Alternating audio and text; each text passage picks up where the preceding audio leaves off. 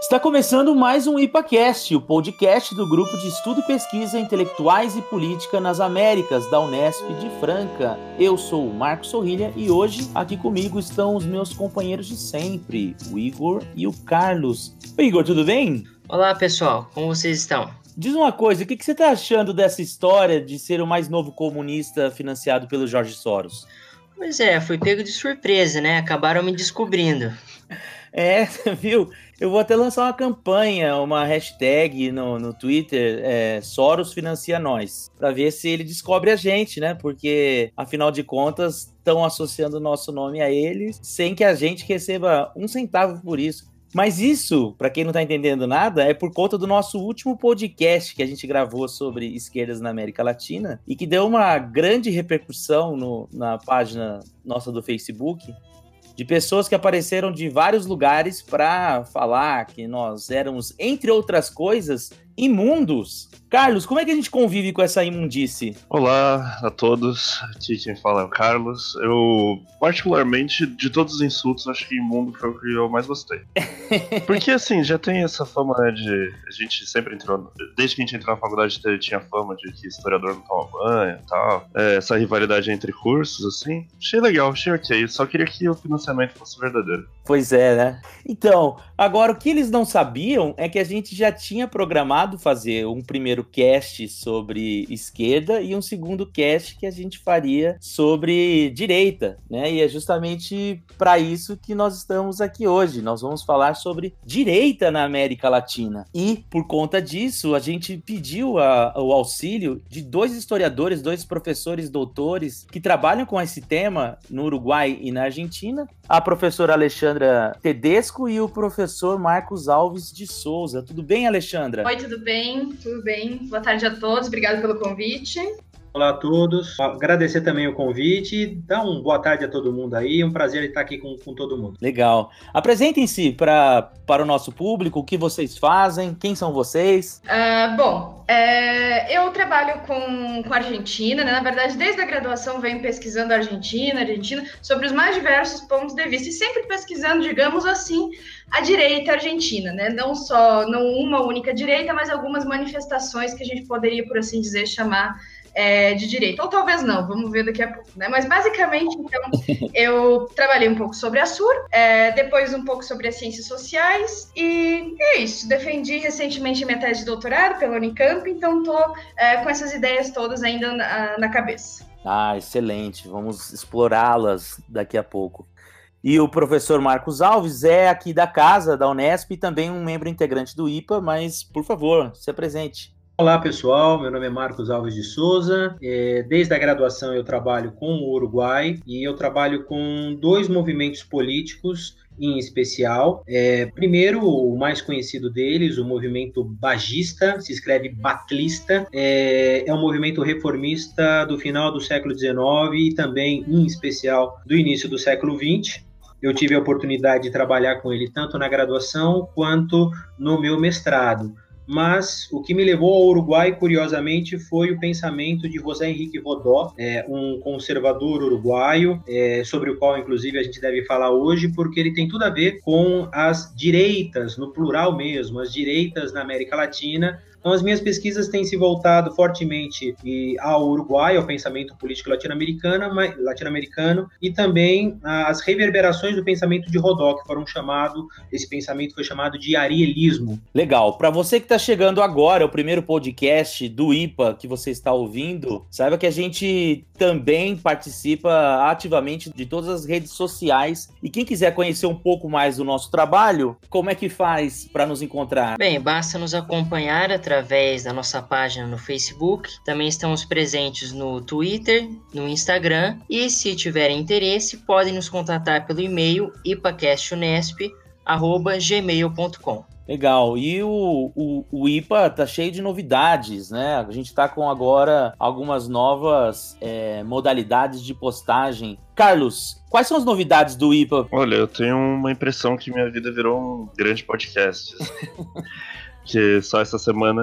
Virou blogueirinho. Você deixou de ser embaixador das redes sociais para virar blogueirinho do IPA. Então, eu, eu não sei se isso é uma promoção. Acho que não. Acho que pelo nome não. Vamos esperar o que seus amigos do Ragnarok falam.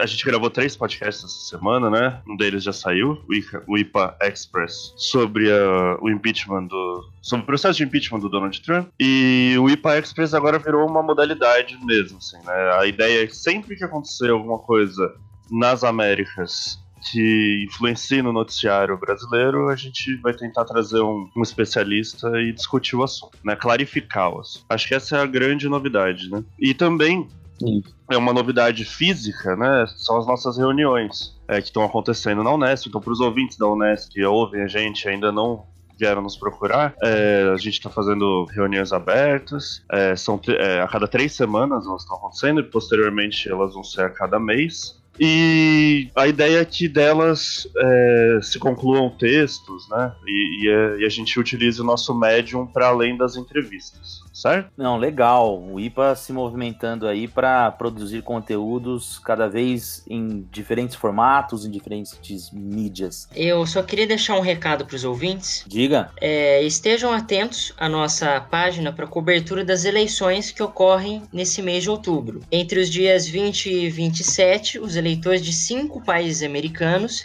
irão às urnas para renovar as suas lideranças. Assim, aproveitem para acompanhar todas as informações e nossas postagens no Facebook. Excelente! Vamos falar então agora sobre direita na América Latina. Vamos lá!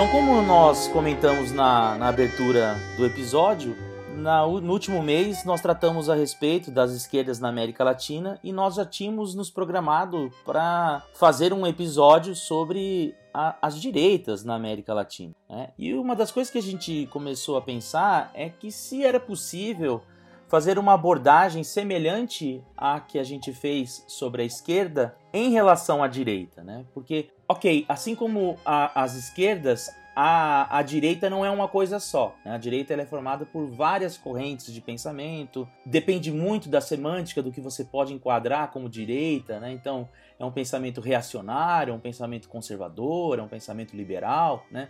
Existem autores liberais, como José Martí, que foram incorporados pela esquerda na América Latina. Então, o que a gente percebe é que, assim como a, a, a esquerda a direita ela, ela também é bastante é, formada por vários grupos, mas diferente da esquerda, ela não tem um grande eixo temático, né, como a revolução ou um grande partido, né, como o Partido Comunista, né, como a gente viu no nosso último episódio, que vai ditar um pouco a atuação e, e pautar os assuntos primordiais a direita é um pouco mais, mais difusa, né? Ela, ela talvez esteja mais relacionado a aspectos tradicionais é, de se governar é, é, na América Latina. Ou talvez a única exceção sejam as, as ditaduras da, da década de 70 e 60 que tinham uma articulação maior, mas que se moviam muito pela relação com o anticomunismo, né? não necessariamente é, tinham um, partilhavam de um mesmo ideário ainda que tinham suas relações e preferências com, uh, com os Estados Unidos, cada uma tinha modelos diferentes. Você tem, por exemplo, a chilena muito mais liberal, a brasileira desenvolvimentista, a argentina cada hora era uma coisa,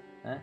Ela não tem, cada uma tinha a sua, a sua própria maneira de, de enxergar o mundo. E aí, o que vocês acham? É como é que então a gente pode abordar esse pensamento da direita, né? Aqui na América Latina. Talvez a opção que a gente tenha tomado de estudar dois casos, né, Uruguai e Argentina, seja uma opção ou vocês enxergam isso de outra maneira? É, eu acredito que o pensamento de esquerda ele seja consequencial. Então, a forma com que ele vem para a América Latina é um pouco parecida com essa. Então, é, o mundo estava em transformação, é, a forma com que a sociedade começa a se organizar é, a partir da, dessa cultura material é, do, do, trabalhador e etc e tal, é, fomenta uma, um pensamento de esquerda e, e, a forma com que ele vem para cá é, como a gente viu né, no, no próprio podcast das, do mês passado, veio dessa forma, né? Veio como consequência. E a direita, não, é como se fosse o establishment.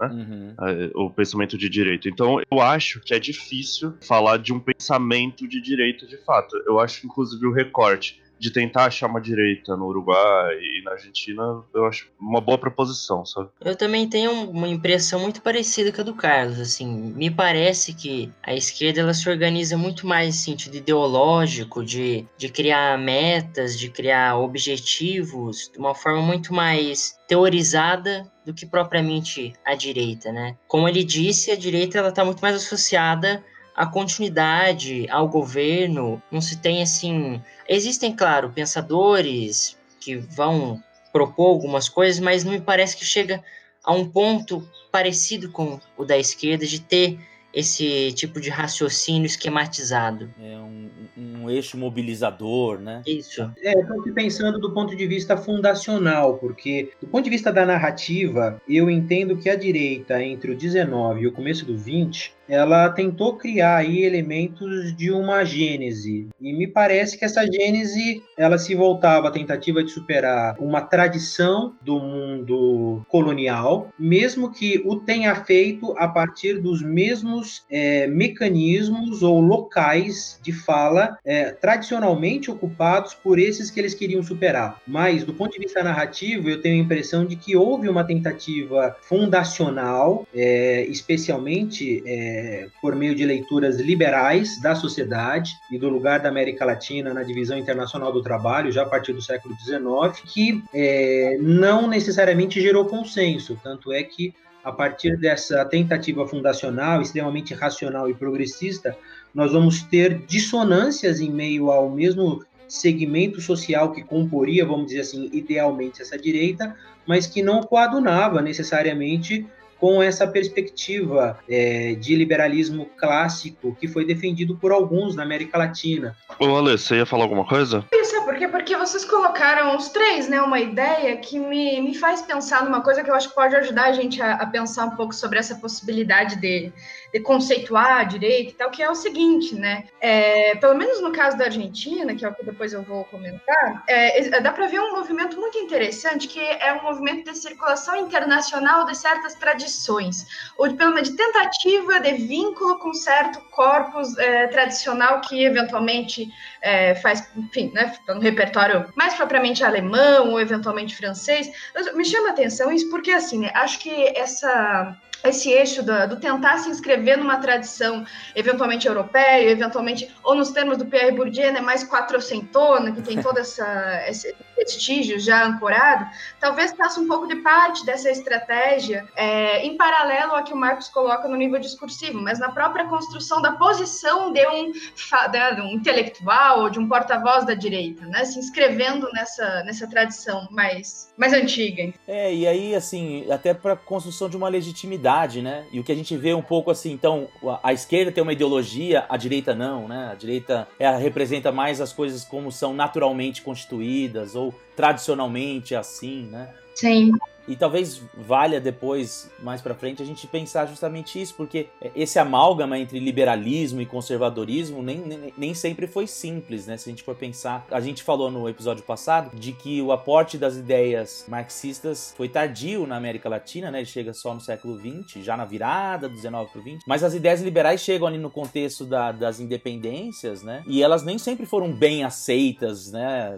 A, a, a luta entre conservadores e liberais se arrastou ao longo longo de todo o século, todo o século XIX, né? Mas eu, eu gostei da, do, do que a Alexandra mencionou, dessa tentativa de uma naturalização, de um pensamento que está sempre aí, né? Porque a gente, a gente vê um pouco isso reverberar ainda nos dias de hoje. Essa ideia de que de quem tem uma ideologia é a esquerda e o pensamento da direita representa o pensamento tradicional. É, é mais ou menos por aí, Alexandra, ou eu tô, tô viajando? Exatamente, porque eu tava, enfim, nem sei se, se é o conveniente agora, o momento, mas enfim, eu pensei nisso porque, por exemplo, no caso da Sur, né, que é uma revista, a, a, a Sur foi fundada em 31, a partir do contato de uma argentina, da Vitória Ocampo, com uma, uma figura muito importante, digamos assim, para as direitas, de modo geral, é, europeias daquele momento, que era o Ortega y Gasset. E durante muito tempo, né, ele, ele vinha frequentemente na Argentina, eles é, criaram um circuito assim muito muito importante e tal. Mas durante muito tempo é, a, a Sur se validou, né, a revista argentina se validou muito pela sua congênere espanhola que tinha uma circulação muito ampla, né, e muito respeitada. E acho que isso ajuda de certo modo, né, a colocar esse pensamento, esses pensadores, esse grupo de, de pessoas, é exatamente como tu disse, né, no, no ponto de vista do não, aqui a gente trata do bom e do belo, né? A gente não quer se envolver com política porque quem faz política são os outros, né? Uhum. Então acho que tem um pouco a ver assim, essa construção da, da coisa da, da, legitimidade, por um lado, ligado com um certo discurso de neutralidade, de apoliticismo que orientou a Sur durante toda a sua existência e tal. Sur,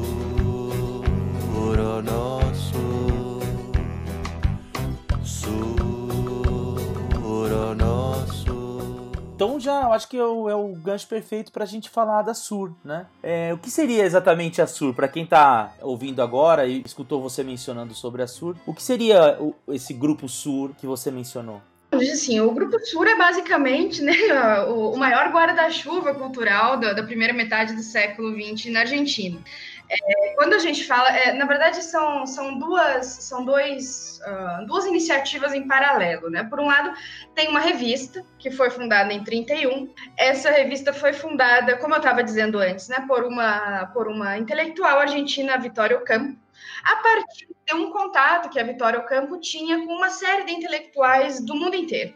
Gente como, por exemplo, Ortega Gasset, Guilherme de la Torre, enfim, é, o próprio Drie de la Rochelle, ou seja, parte ali daquela, daquela Europa anterior à guerra, que discutia na linguagem muito alemã, enfim, né, que, que trabalhava com os conceitos de crise, de catástrofe, enfim, interessante pensar que a, a Vitória ela tinha um trânsito, né, com essas nesse, nesse universo, muito por conta de que a Vitória Ocampo é pertence a uma família muito tradicional da Argentina e quem banca essa revista é a fortuna da família Ocampo. Ah. E assim, só para né, terminar essa apresentaçãozinha, é, a Vitória Ocampo ela funda a revista, mas trabalham com ela gente como é, o Eduardo Magé e o Jorge Luiz Borges, que é o grande, né, o grande, ficou conhecido como o grande rosto da sua digamos assim. Uhum. E além de terem uma revista, eles tinham também uma editora, que é muito importante, né, para o contexto todo, porque é a Sur que traduz, né, pra, pela primeira vez para a Argentina, gente como Jean-Paul Sartre, Virginia Woolf, Albert Camus, inclusive, só uma coisa curiosa, uhum. é a Sur que traduz pela primeira vez é, para o espanhol toda a obra dos frankfurtianos. É, adoro, Horkheimer, Benjamin. Então a gente pensa, né, mas por que uma revista que se intitula, digamos assim, liberal, de direita, né, traduz é, marxistas? Uhum. Né? E esse é um dos assim, que acho que é interessante da gente pensar como é, a gente não pode cair na tentativa fácil né, de estancar a Sur naquele, naquele lugar de que ela foi colocada muito mais pelos seus pelos seus críticos do que por ela mesma, né, nessa posição de anátema de tudo que era nacional e de tudo que era da esquerda, digamos assim, né? Ou seja, há, muitas, há muitos meandros aí na, na história da revista. Entendi. Ela publicou os Frankfurtianos, inclusive os Beatles? Eu acho que se eles tivessem tido uma gravadora, certamente teriam, é, teriam lançado uma versão dos, dos Beatles na Argentina, certo? Agora é interessante, né? Uma, uma mulher, né, intelectual nessa época, né? E vinculado a esses setores da direita, né? Sim. Essa eu acho uma coisa que chama a primeira atenção, né? Porque assim, é um momento em que as mulheres estão começando a aparecer cada vez mais junto às intelectualidades então a gente tem a Pagu no Brasil e tudo mais. Mas é interessante porque ela está vinculada a, esse, a esses grupos de direita. O que você mencionou é muito por conta de como ela conseguia fazer circular esses, esses pensadores que ela tinha contato por conta do dinheiro e tudo mais. É, na verdade, assim, né? O, a questão do, da, da, vitória, né? Inclusive o Sérgio Micelli, o sociólogo, tem uma, um livro muito recente, do ano passado, acho, sobre isso, hum. é, para tentar pensar assim, né? A sua no seu sentido morfológico, ou seja, quem são essas pessoas? Ele tenta destacar coisas do tipo, além da Vitória Campos ser uma mulher, uhum. o fato de ela ter muitos contatos, né, no mundo inteiro, é, ajuda, por exemplo, né, quando o, o Ortega y Gasset publica textos inéditos na Sur, ele está dando para a Sur a possibilidade de, de, ganhar um prestígio, uma notoriedade e tal, uhum. né? Mas sobre o que estava falando, Marcos, só mais uma coisinha que eu acho muito interessante essa coisa dela ser mulher que é uma coisa que influenciou muito na, na, na alocação da Vitória ao campo no campo da direita, que é o fato de que ela foi, durante muito tempo, uma, uma contendente da Evita Peron, né? ou seja, basicamente da outra grande figura feminina desse contexto. E elas discordavam, é, assim, de modo, modo quase total, mas em um ponto em específico, acho que dá para. É, é, é sintomático, assim, porque, como vocês sabem, né, a Eva Peron, durante muito tempo, se engajou né, na, numa campanha é, pela ampliação, digamos assim, de alguns direitos femininos na Argentina. Uhum. Mas a partir de uma posição de autonomia, né? Sempre na condição de primeira-dama, né? Aquela, aquela posição. E a Vitória Campos se sentia extremamente irritada com isso, porque é, tudo se passa como se a, a Vitória Ocampo pensa assim, eu tô aqui produzindo cultura, né, fazendo tudo isso sozinha desde uhum. e, a, e a Evita quer, digamos assim, vamos dizer, monopolizar o conceito de, de luta feminina, se escondendo atrás do, do Perón. Né? Então, assim, há um antagonismo histórico entre as duas que simboliza um pouco como que a Vitória Campo foi sendo colocada nessa gaveta da direita liberal, dos vender-pátria, e isso acabou afetando, claro, o prestígio da revista, né? E, e, a revista, ela, a, a, o grupo em si, ele é de quando a quando? Olha, o grupo começa em 31 e a última publicação da Sur é de 90, mas ele publica com mais regularidade, digamos assim. Uhum. A revista sai é, de 31 até 57 ou seja, ela é forte durante o peronismo. Depois ela vai ficando um pouco mais rarefeita, a Vitória Ocampo morre, acho que em 79, 80, se não me engano, uhum. e aí depois o que a gente tem é, entre 79 e 90 são algumas edições de luxo, caríssimas e tal, mas ela perde um pouco da regularidade, né? Então é mais esse miolo aí entre 30 e 60 é o ponto auge da Sur. Assim. Do grupo inteiro ou mais das revistas? E depois, quando acabam as revistas, em 57, os livros continuam sendo publicados? Ou, ou não? Ou tudo ou tudo está englobado nesse período, livros e, e revista? Olha só, é, tanto os livros quanto a revista sofrem um pouquinho de é, uma certa queda é, depois do peronismo, o que é muito curioso, porque a Sur, sendo conhecida como uma revista de direita, se posicionava claramente contra o peronismo. Uhum. E aí a gente perguntar como é possível, então, né, que uma revista que é a Sur, que era contra o peronismo, perca prestígio justamente quando o peronismo, enfim, acaba, né, em 55. Uhum. E é, é uma, uma questão muito interessante, porque o que acontece é que outras revistas, como a Contorno e tal, começam a achar que a posição da Sur era um pouco exagerada demais, né? Um pouco uh, esteta demais, digamos assim. E isso acaba tirando um pouco a Sur do cenário. Mas, ao mesmo tempo, né, para a gente ver como a coisa continua, é, é, na década de 60 que a Sur publica a coleção Estudos Alemães, aonde estão os frankfurtianos. Mas aí a tiragem já é bem menor, a circulação é mais restrita, né? O, o, a maior parte da, do sucesso da Sur, digamos assim, ou da hegemonia da Sur no campo cultural argentino é entre as décadas de 30 e 60. Tá, e você comentou que tem uma Sur na Espanha, ou eu entendi errado? Não, não é que tem uma Sur, é que assim, é, o Ortega Gasset, que é um grande interlocutor da Sur, né, e um intelectual muito, muito famoso, né, no começo do século espanhol, ele tinha, ele fundou uma revista chamada Revista do Ocidente, é, que era basicamente o modelo para a fundação da SURI. Então, eles trocam muitas cartas, né, e o Ortega Gasset incentiva muito a Vitória Ocampo a fundar a revista. Então, a SUR nasce, digamos assim, como uma espécie de, de irmã caçula dessa revista espanhola, né, para logo se tornar, para logo se tornar muito grande. E além da Vitória ao campo, aqui... pode falar. Não, não, eu estava aqui pensando que tem um outro aspecto, claro, a Alexandra poderia falar talvez um pouquinho melhor do que isso, né, do, do, que eu sobre isso. A, a revista Sur, ela cumpre também um importante papel de receber os trabalhos dos pensadores e intelectuais latino-americanos que, por um motivo ou outro, inclusive exílio, é, figuram no cenário europeu nas primeiras décadas é, do século XX e que encontram na Sur um local especial para que o seu pensamento é, acabe ganhando maior difusão. Sim. E o interessante é que acaba também a Sur, e acredito que outras revistas, seguindo o modelo da Sur, acabam por abrir espaços, inclusive, e acolhê-los quando, em meio ao desenvolvimento da sanha fascista na Europa, esses intelectuais não encontram mais espaço e precisam retornar ao continente americano não necessariamente aos seus países, porque muitas vezes eles não são muito bem recebidos. E aí eles vão parar ou no Rio de Janeiro, vão parar na cidade do México, mas continuam encontrando na Sur é, um local adequado para fazer valer o pensamento deles, especialmente o pensamento antifascista. Sim, é verdade. Inclusive, né, Marcos, eu acho que a única posição que a Sur assumiu publicamente de modo assim. Ah, irrefutável é a posição antifascista, né?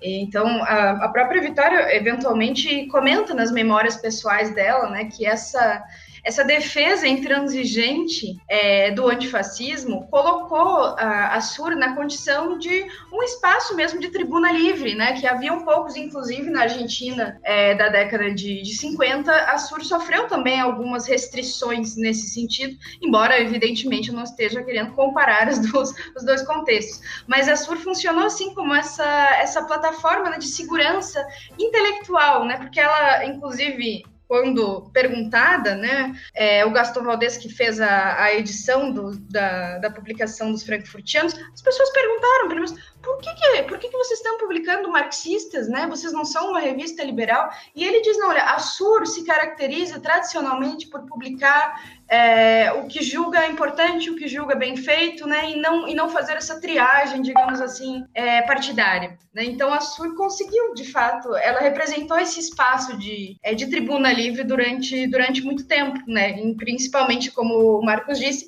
é, esses intelectuais que não eram argentinos, mas que, graças à poderosa rede da SUR, né, conseguiam se mover e eventualmente conseguir empregos e tal, através da, da influência da Vitória e dos, de outros nomes também. Então não eram só os comunistas que eram antifascistas, né? Isso leva a gente a crer que, embora a SUR não tenha uma ideologia é, cravada, né, fixada nela, os seus os seus membros, tipo o Bioy Casares, o, o Borges, a, as. Eu não sei se a irmã da Vitória também, né? A Silvina Campo. Sim. Tem, assim, são identificados com o conservadorismo ou com o liberal conservadorismo, mas, de qualquer maneira, também identificados com, com o antifascismo, né? Não, não necessariamente ser anticomunista, não é nem o caso deles, mas tô, tô pensando mais alto, assim.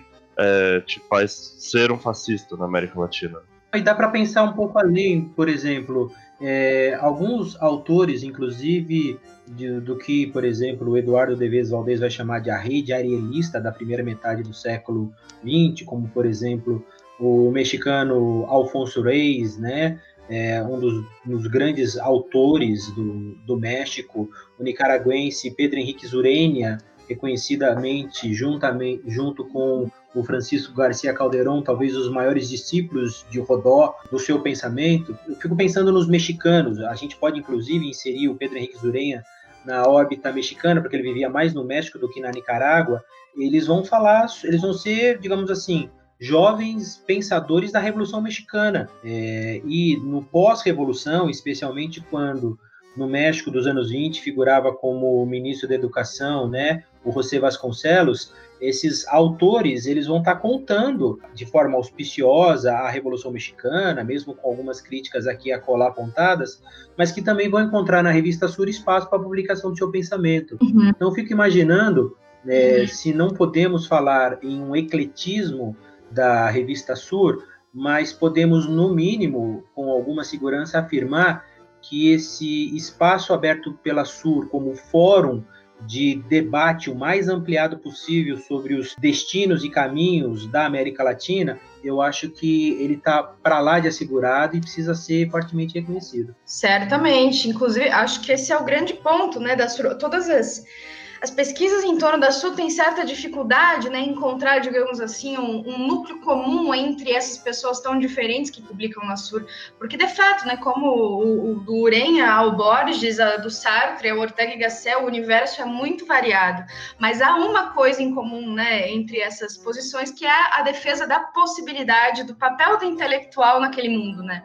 Acho que o que acabou criando em relação à Sur certa mitologia né, de que a Sur era algo como uma revista de direita e não senti como se isso fosse algo necessariamente ruim, tem a ver um pouco com o fato de que a Sur se indispôs fortemente com o peronismo e com toda a mitologia peronista. Uhum. Inclusive, porque considerava que é, era uma espécie de fascismo. Né? Naquele, né, naquele momento, todo mundo discutia o caráter do peronismo e a Sur sustentava essa posição bastante uh, peremptória. Né? Então, no caso, a associação do peronismo à esquerda argentina tem uma função de deslocamento da SUR para o campo oposto, né? Mas não necessariamente pelo que a SUR publicava, mas mais pelo papel morfológico que a SUR ocupou nesse debate ideológico do peronismo, que é muito forte. Uhum. Então a própria apropriação do peronismo pela esquerda argentina faz o seu antagonista ir mais para a direita, né? Vocês acham que é possível dizer então que a, é, a direita latino-americana é criada pela esquerda de alguma maneira? Eu não vejo dessa forma.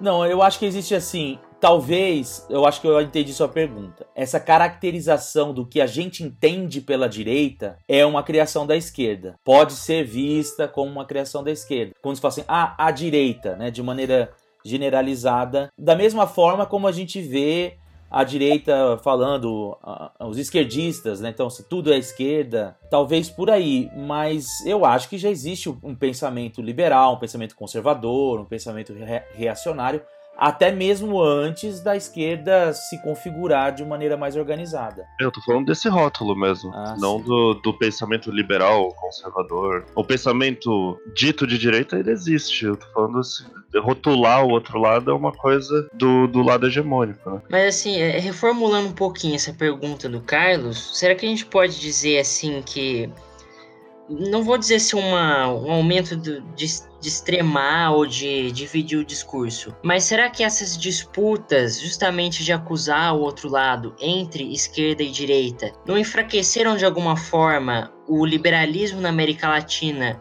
naquele sentido do liberalismo que a gente vê na Europa, de não só no, no, sentido econômico, mas também social? Será que esse liberalismo ele não perdeu espaço na América Latina justamente por conta dessas disputas, dessas acusações entre direita e esquerda de uma forma um pouco mais firme, talvez? Eu acredito que não, Igor, porque se nós formos rastrear é, o liberalismo que acaba resultando na América Latina da chegada do liberalismo clássico, o produto final, o que a gente está chamando aqui, não só nós, vocês vão, é possível encontrar em diferentes autores, por exemplo, é, nós tivemos o ano passado é, um debate na UFMG que envolveu é, diferentes autores não só brasileiros, mas também europeus e latino-americanos, num, num, fórum muito interessante, que agora está resultando num livro sobre o que é pensar a direita na América Latina. Está saindo pela Alameda, é, reunindo aí pelo menos, acho que em torno de 23 ou 24 desses trabalhos.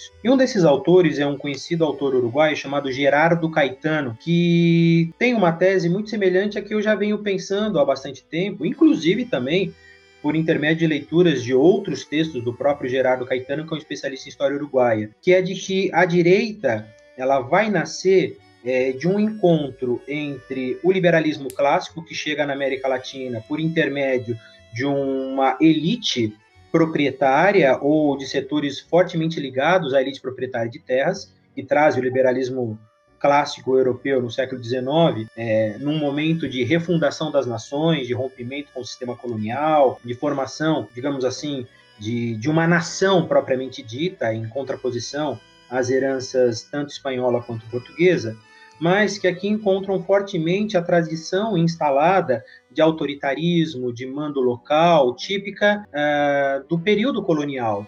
E a conclusão a que Gerardo Caetano chega e outros autores, um outro exemplo é, Charles Hale, num texto chamado As Ideias Políticas e Sociais da América Latina, é, se não me engano, disponível no volume 4 daquela coletânea do Leslie Bettel, História da América Latina, eles vão concluir o que, o que, o que se tem na América Latina do 19 é um liberalismo conservador, em que é, o, o, liberalismo clássico acaba se imbricando com elementos do mundo tradicional e é, nós vamos ter diferentes expoentes desse liberalismo conservador um dos quais, já posso adiantar, é o próprio José Henrique Rodó. Mas é, essa conclusão ela não é muito fácil, porque nós não temos uma única síntese resultante desse processo, a ponto de nós termos, ao mesmo tempo, entre o final do 19 e início do século 20, movimentos ainda fortemente liberais, como o reformismo bagista, por exemplo, é, e movimentos claramente reacionários, que não são identificados nem com o liberalismo, mas que encontram muitas vezes defesa de posições do liberalismo conservador, porque em certa medida advogam alguns aspectos que também são defendidos pelo liberalismo conservador, como a defesa por tradições, inclusive a importância da fraternidade católica, do, da cultura católica é, para a América Latina, da virada do 19 para o 20, que está enfrentando desafios pragmáticos e imperialistas, particularmente o interesse norte-americano. Uhum. Então, assim, esse processo todo ele se dá sem que haja um pensamento de esquerda formulado e que seja ativador de uma reação. É, é um movimento dialético em que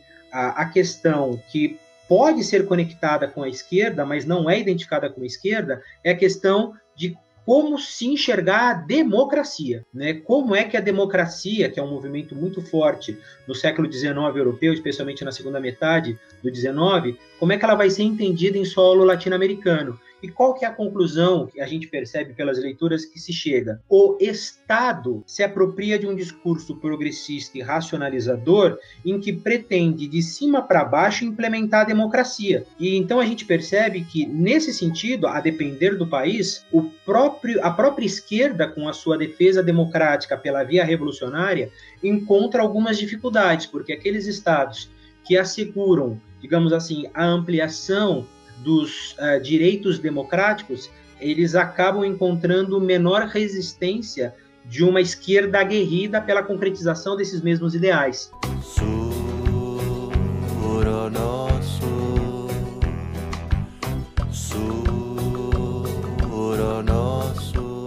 Alexandra, agora voltando para Sur, ainda que ela seja um objeto de estudo do, sobre a direita da América Latina, né, como, como é a proposta aqui do cast, ela é muito mais plural do que se imagina, né? Então, é uma primeira caracterização sobre a Sur como algo conservador e tudo mais, a gente vai percebendo que ela é um, um, um objeto ainda melhor porque ela possibilita entender essas várias direitas, né, e, e de como esses posicionamentos muitas vezes são preconceitos ou são estereótipos, né? Agora, vocês mencionaram que a revista ela serviu como uma espécie de um palco livre para a defesa da, da, liberdade ou de posicionamentos contra o fascismo, mas é possível dizer que existia um, um núcleo duro da Sur, assim, alguns intelectuais que sempre estavam ali escrevendo? E se sim, eles participavam, eles estavam vinculados a algum, algum partido político, alguma frente política? Ah, sim, existe um, um núcleo duro, já vou, já vou mencionar os, os personagens, mas antes acho que vale a pena, né, para contextualizar um pouquinho, a Sur ela nasce, né, e o subtítulo dela é uma revista cultural, e a Sur passa toda a sua trajetória em todos os seus editores dizendo que ali não se fala de política, que ali se fala de outras coisas. Então é muito interessante porque assim, quando a gente vê, eu estava comentando, né, que a Sur era estava em oposição ao peronismo, mas a Sur não publicava textos sobre peronismo né? Não, não, era, não era uma linguagem direta. O que, que a SUR fazia? A SUR é, costumava, por exemplo, na época do peronismo, publicar crônicas ou análises muito é, é, sobre arte, né? sobre estética, sobre filosofia. E efetivamente o que aconteceu é que, como a SUR se, é, imagina, né, uma sociedade em total é, caos, efervescência, mudança política e tudo aquilo, e a Sur publicando filosofia francesa, né? Então, uhum. aquilo soava como uma espécie de postura snob, né, uma postura esteta, e foi um pouco por isso que a Sur foi alocada nesse campo de inimigo da pátria, né? Porque tudo se passa como se a Sur pretendesse se vincular a uma tradição muito mais universal do que as preocupações nacionais, digamos assim. Tem até um trecho do, do Borges, eu não tô com ele aqui, mas eu, eu, eu acho ele tão revelador que eu vou, enfim, lembrar um pouquinho da cabeça, que ele diz assim que se houvesse alguma dúvida, né, sobre o fato de o, o Alcorão ser árabe, era fácil de descobrir que aquilo era árabe, porque não tinha nenhum camelo. Então ele diz assim, bom, e o Maomé, como árabe, né, ele não precisava de camelo para ser árabe, inclusive, ele achava que os, que os camelos eram parte da realidade, então não tinha por que falar especificamente de camelos. Né? E a primeira coisa que um falsário nacionalista faria seria povoar de camelos cada página do Alcorão para deixar bem claro que da onde, da onde vinha aquele, aquele livro. Fantástico. Eu estou dizendo pelo seguinte, né? Porque é, essa posição meio internacionalista, meio universalista do ponto de vista filosófico, ela era, digamos assim, o que, o que congregava né, esses pensadores tão diferentes. Vou citar aqui mais para a gente pensar um pouquinho quem são essas pessoas que ficam na Suna, que são os mais constantes, né? Então, é, a Vitória Ocampo e a Silvina Ocampo, é, o Jorge Luiz Borges, de modo quase simbiótico, né? Alguém muito presente, que escreve alguns dos editoriais mais famosos, né? Mas a gente tem alguns outros que transitam pela Surna, como o Oliveira Girondo, como o Eduardo Magea, como a Maria Rosa Oliver, o Guilherme de Torre, e também, o que é importante, a SUR tinha um comitê internacional de editores. Hum. E isso dava uma certa, né, como a gente comentou no começo, dava certa propriedade para a SUR. Então, a gente como Pedro Henrique Zurenha, é, o Drio de la Rochelle, que depois da guerra foi, inclusive, é, banido né, do, do, pensamento ocidental por sua adesão, digamos assim, um pouco animada demais ao, ao fascismo. É, o próprio Valdo Frank, que é alguém que incentiva ela. Então, assim, esses são nomes nucleares que, embora falem de posições distintas entre si, comungam né, nessa posição mais é, de valorização da arte e da estética e da filosofia, é, de um ponto de vista mais universal do que, digamos assim, restrito a debates nacionais, né, o que deixava os peronistas francamente constrangidos e indignados né, com, a, com a revista. Entendi. Então é uma maneira mais ou menos assim, ó, pegando aí a, a, a fala do Borges, né? É um pouco assim, olha, a nossa maneira de contribuir para o debate nacional é apresentando as coisas que nós julgamos ser, serem modelos é, é, bons para a nação, digamos assim. Sem o termo nação, mas modelos que nós julgamos bons, digamos assim. Sim, do ponto de vista daquele intelectual bem William Bendá, assim, né, uhum. que mostra às pessoas qual é, qual é, o caminho da erudição e da alta cultura, né, essa é uma postura muito típica, né, da, da Sura, ou seja, essa, essa posição do é, do intelectual como uma espécie de, de, de messias, né? Uma uhum. posição meio, meio, profética, não na postura, não, não como se concebia um intelectual peronista, por exemplo, que era alguém que punha a mão na massa, né? A Sur dizia, uhum. ah, estamos na Torre de Marfim e é ótimo aqui, né? A gente vê tudo melhor de cima, é bem alto, né? Vamos ficar aqui mesmo, não vamos descer. Não é da Vitória Ocampo uma frase que ela fala de colocar o ouvido para ouvir músicas europeias. Sim, a Vitória Campo tem umas frases ótimas. Ela, ela, chegou a dizer, Marcos, que ela pensava em francês e aí tinha que traduzir mentalmente para o espanhol. Nossa, por favor, isso se pegava muito mal, né? Uhum. Inclusive, ela, só mais uma que eu acho sensacional também, que a Vitória Campos chegou a ser é, detida, né, pelo, no, durante o peronismo. E aí ela parafraseou o Sartre, né, porque quando o Sartre foi, foi detido, né, na França, ele chegou a dizer que foi ali na prisão que ele descobriu a liberdade, né, e a Vitória Campos fala uma coisa parecida, do tipo, ali eu descobri que eu era livre, né, por, então, assim, é, esse modelo, a Vitória Campo e o Borges, né, personificam um pouco esse, esse intelectual um pouco grande, né, no, no, sentido uhum. sociológico do termo, que qualifica a revista, né, enfim, que acabou virando a própria representação da revista, né, esse intelectual bem, bem afetado, digamos assim. Esse tipo intelectual deles, assim, né, que é bem pouco identificado com o intelectual de esquerda, existencialista, uhum. é, no caso deles, assim, eles tiveram uma atuação política? O, o Borges e o Campo, principalmente, assim? Não, eles não tiveram, eles não tiveram nenhuma vinculação política, claro, claro, eles participaram eventualmente de, de contendas. O, o Borges, depois, né, é, depois desse momento do peronismo, ele toma pessoalmente posições um pouco mais conservadoras, o que eu acho que acaba influenciando um pouco na leitura do próprio, da própria revista, né, já que os dois nomes estavam um pouco, um pouco colados, né. Mas a Vitória permaneceu a vida inteira é, na posição de, de é, esteta, né? Ou seja, de eu organizo arte, organizava exposições, ela conectava a gente é, da América Latina inteira, sobre trazia, fazia grandes jantares com música, com Debussy, com tudo isso. Então ela é mais restrita a essa parte esteta, né? Essa posição de esteta mesmo. Pensando aqui sobre o Uruguai nesse, nessa mesma chave, especialmente sobre o Uruguai, que o próprio José Henrique Rodó conheceu, porque essa posição aristocracista, né, essa posição de torre de marfim, ela foi muito rapidamente atribuída a José Henrique Rodó, que morreu cedo, na verdade, 46, 46, 47 anos de idade, e ele muito rapidamente foi, no Uruguai do início do século XX, visto como uma espécie de ícone, é, em meio a uma elite conservadora, não só do pensar uruguaio, mas inclusive em meio a uma elite política, porque Rodó foi político, ele teve atuação política, ele foi é, congressista uruguaio é, em três ocasiões, duas ou três ocasiões diferentes, e é, existem falas de deputados é, atribuídas a, a Rodó, quer dizer, voltadas ao que representava Rodó quando mesmo aparecia no Congresso Nacional. Uma das mais emblemáticas é que fala que quando Rodó é, discursava era a mesma coisa que é, entrar num ambiente clássico e você enxergar o mármore no salão. Era esteticamente perfeito, é, encaixava como ninguém, mas era frio, era intocado. Então, assim, essa perspectiva de, de uma posição do intelectual como um aristocrata das letras, é, a quem caberia, é, digamos assim, impulsionar os mais jovens no, no caminho, digamos assim, no trabalho de mudar o mundo, ela é muito distintiva no Uruguai do início do século XX e especialmente da figura de José Henrique Rodó. Marcos, que interessante. Posso te fazer uma pergunta? Me vem uma questão, assim? Claro. É, porque é, em 57 tem um, um, editorial da Sur que ficou conhecido por ser assim, uma coisa arrasadora, que era um editorial contra o peronismo, né, depois da, da, queda do peronismo. E tinha um texto do Borges chamado A Ilusão Cômica.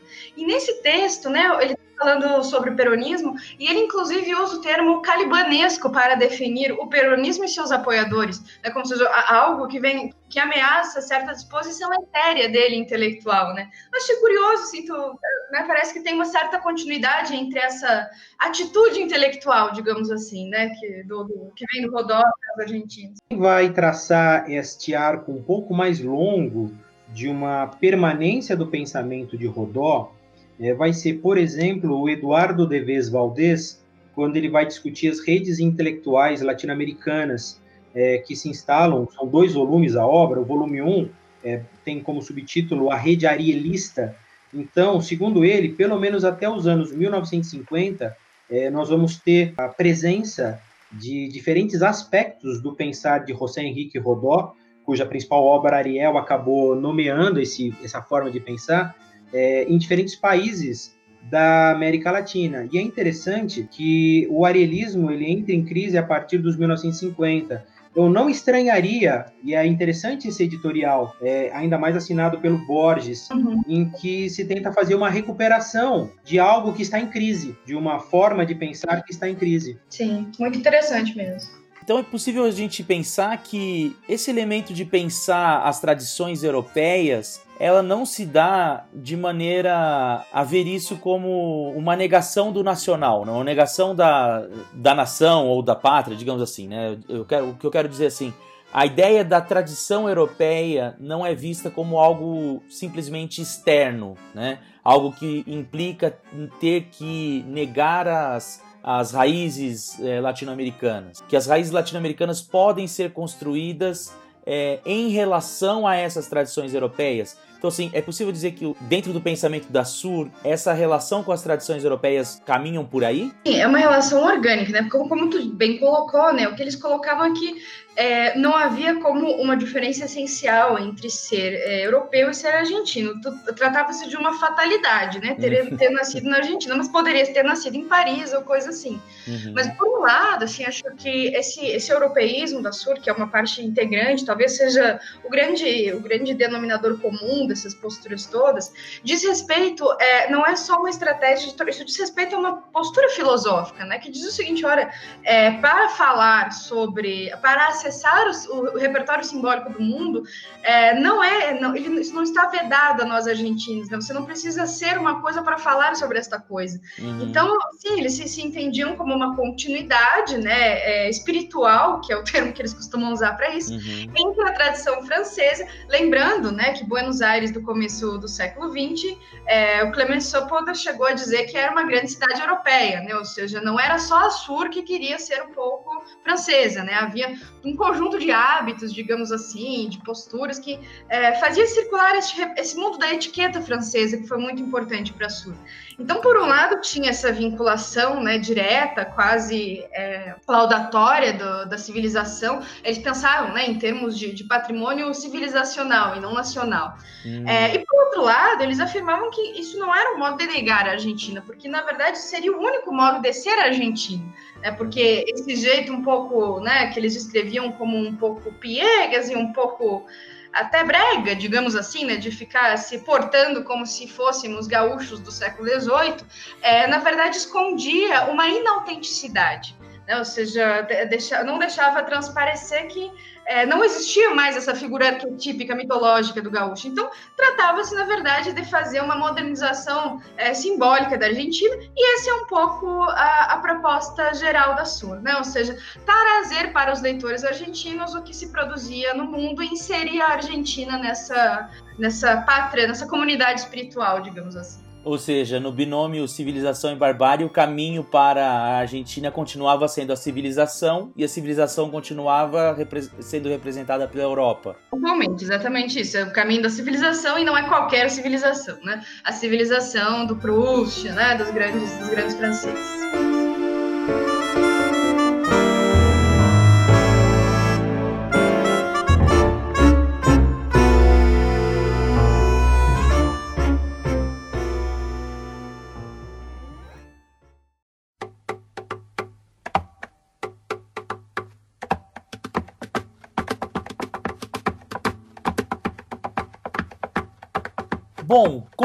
Já pôde perceber, o José Henrique Rodó, que é a nossa segundo tema né, para abordagem da, da direita no Uruguai, está para muito além da história do próprio Uruguai. Né? A, a, de certa maneira, ele representa um legado que tem apropriações por intelectuais de vários períodos, de vários momentos, como a gente já viu aqui, inclusive na, na, na citação que o, que o Borges faz ao, ao Rodó, e também por toda essa, essa analogia que ele criou sobre o Caliban, o Ariel, é, que vai servir de inspiração até mesmo para gerações progressistas, né? não apenas para é, intelectuais da direita. Mas então é importante a gente tentar tentar delimitar um pouco aqui quem é o Rodó. Marcos, ajuda a gente a, a, a, descobrir esse personagem da nossa história. Vamos lá, eu vou falar um pouquinho primeiramente sobre o Rodó e depois pegar o gancho da fala final da Alexandra sobre essa provocação que você fez é, sobre civilização e barbárie é, na Argentina, ainda à época da Sul. Tá. Bom, primeiramente, o Rodó ele é um pensador, jornalista, deputado, político uruguaio do final do século XIX, começo do século XX. Ele nasceu em 1871, em Montevideo mesmo, e ele morreu em 1917, em Palermo, na Itália, é, justamente no primeiro e único momento em que ele pôde sair do país para, para realizar um dos seus maiores sonhos, que era não apenas conhecer o mundo em loco, mas também levar a mensagem do seu pensamento para além do Uruguai. Obviamente, o Uruguai, o, Uruguai, o José Henrique Rodó, ele já era lido é, mundo afora, mas ele mesmo não tivera a oportunidade, dadas suas condições financeiras, de sair do país até pouco antes de sua morte, quando, patrocinado por uma revista chamada Caras e Caretas, ele pôde percorrer a Europa e, em seus relatos dessa viagem, ele conta com muito entusiasmo como foi é, importante para ele é, enxergar é, o quão bem recebida havia sido a sua obra, especialmente aquela que o tornou mais conhecido, que é o ensaio chamado Ariel, que é de 1900. É, bom, vamos falar um pouquinho, porque a gente está falando aí de Caliban, estamos falando de Ariel, é, então... É, porque eu acho que o Rodó, o Rodó é muito conhecido, mas ele é muito conhecido também por conta dessa, dessa obra, né? O Ariel. Exatamente. Tanto é que o seu pensamento é genericamente conhecido como arielismo. Exato, né? Então, todo mundo fala assim, o Ariel de Rodó, por exemplo. Exato. Então, o que seria o, o, Fale um pouco sobre esses arquétipos e sobre os elementos que, que essa obra escrita pelo Rodó, né, o Ariel, é, traz e por que ele é tão importante para a gente entender a América Latina desse momento e, de certa maneira, também um pouco do pensamento é, é, do próprio Rodó. Perfeito. Bom, é, o Rodó ele havia se lançado na, na cena nacional, no pensar uruguaio, cinco anos antes da publicação de Ariel, quando ele fundou uma revista de crítica literária em 1895 e que teve duração de apenas dois anos, mas que foi muito bem recebida no país e na América Latina como um todo, pela qualidade das críticas literárias que ele é, levava a cabo. E é interessante que a, os seus principais referenciais teóricos são europeus, especialmente o idealismo francês, particularmente Ernest Renan. Uhum. E Renan é o primeiro a utilizar-se da obra de William Shakespeare, A Tempestade, e dos três personagens centrais da obra, Próspero, Ariel e Caliban, para construir uma análise sobre o mundo na transição do século XIX para o XX, é, numa discussão sobre para onde se encaminhava a modernidade e quais seriam os riscos dessa modernidade, desse progressismo, tanto para a Europa, é a, é a maneira de enxergar do Renan, e Rodolfo fará para o cenário latino-americano. E, no caso de Rodó, tomando como base ainda um outro processo histórico que foi muito contundente à época, que foi o, entre aspas, auxílio norte-americano à independência de Cuba em 1898, a partir de quando Cuba cairá fortemente sobre a órbita de influência norte-americana. Uhum. Os autores hispano-americanos eles vão se posicionar muito fortemente em defesa uh, da cultura de origem espanhola. É curioso que nós temos quase todo um século XIX tentando romper é, ou construir o lugar da Hispana-América em oposição à velha metrópole, mas esse episódio traz à tona uma nova ameaça enxergada por essa intelectualidade, que é do imperialismo norte-americano e o que esse imperialismo traz consigo, especialmente uma cultura pragmática, uma cultura autoritária, impositiva, claramente antagônica à cultura é, digamos assim, é, de origem é, europeia, de origem é, greco-romana, hispano-americana, ibérica. Então, no confronto entre uma tradição anglo-saxônica e uma tradição ibérica, os hispano-americanos se posicionam fortemente em defesa da Espanha, mesmo que a Espanha venha a perder Cuba em 1898. E a rebote, a Espanha acabou perdendo também é, Porto Rico e, a própria, e as próprias Filipinas. É interessante é, essa questão porque a obra de Ariel, lançada apenas dois anos depois da, da Guerra de Independência de Cuba, ou deixa eu me corrigir, porque nós temos também o Igor aqui, um especialista nessa temática. Não a Guerra de Independência, mas um momento a partir do qual os Estados Unidos interferem na independência de Cuba, 1998. É, é importante lembrar que o ensaio dele foi enxergado como uma resposta quase que exclusiva a esse cenário internacional. Mas analisando o pensamento de Rodó e especialmente salientando que ele dialogava muito com o meio em que ele vivia e atuava, ele também está enfrentando no Uruguai um movimento semelhante de forte é, reformismo liberal levado a cabo por José é, Bage e Ordóñez, e o seu grupo político, um movimento político reformista de amplo espectro, de um liberalismo que Rodó vai chamar de jacobino. Uhum. E uh, a gente pode dizer que, a despeito da leitura de Ariel ter sido feita internacionalmente a partir de uma resposta a um cenário internacional, a gente pode entender que ela foi feita para um cenário internacional e também uruguaio. Uhum. Mas nestes dois cenários, como é que se apresentam é, os três personagens centrais da obra de Shakespeare, que já haviam sido empregados por Ernest Renan, é, que é uma das referências de Rodó, e havia também sido empregado por um poeta nicaragüense que é muito importante na transição do 19 para o 20, que é o Rubem Dario. Uhum. É, as referências são as seguintes: os três personagens da obra de Shakespeare são Próspero, que é o aventureiro e colonizador europeu. Na, na obra, ele é o Duque de Milão, né? Não, então, na obra do Shakespeare. Isso. Então, na obra do Shakespeare, o personagem chamado de Próspero representa o europeu, civilizador, colonizador, dos mais altos ideais, mas um depositório da cultura é, europeia.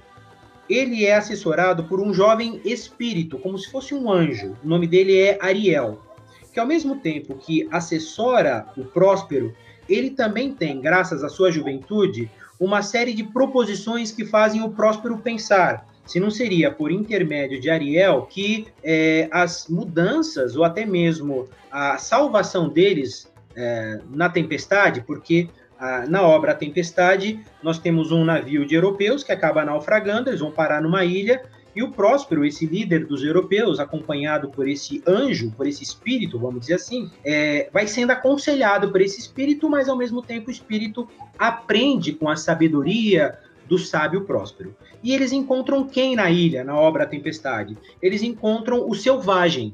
E o selvagem é, é, se chama Caliban.